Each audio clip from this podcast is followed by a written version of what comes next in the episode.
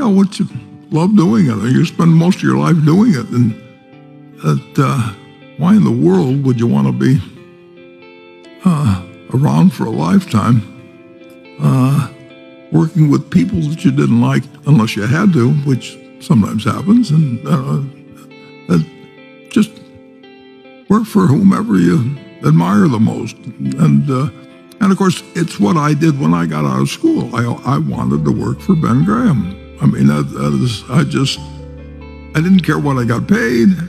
It didn't make it, uh, you know, I'm, it just is, I just knew that that's what I wanted to do. And then I pestered him for three years and he finally hired me. Uh, and then I found somebody else that I'd even rather work for than Ben, who happened to be myself.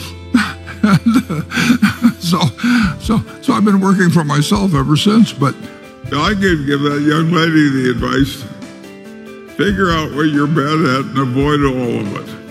yeah. That's the way Warren and I found our provision. Absolutely, we yeah we we failed at everything else. We worked at everything till we found the ideal employers ourselves. I'm just amazed. You'd think if you're smart, you could do things that don't interest you well, but you can't.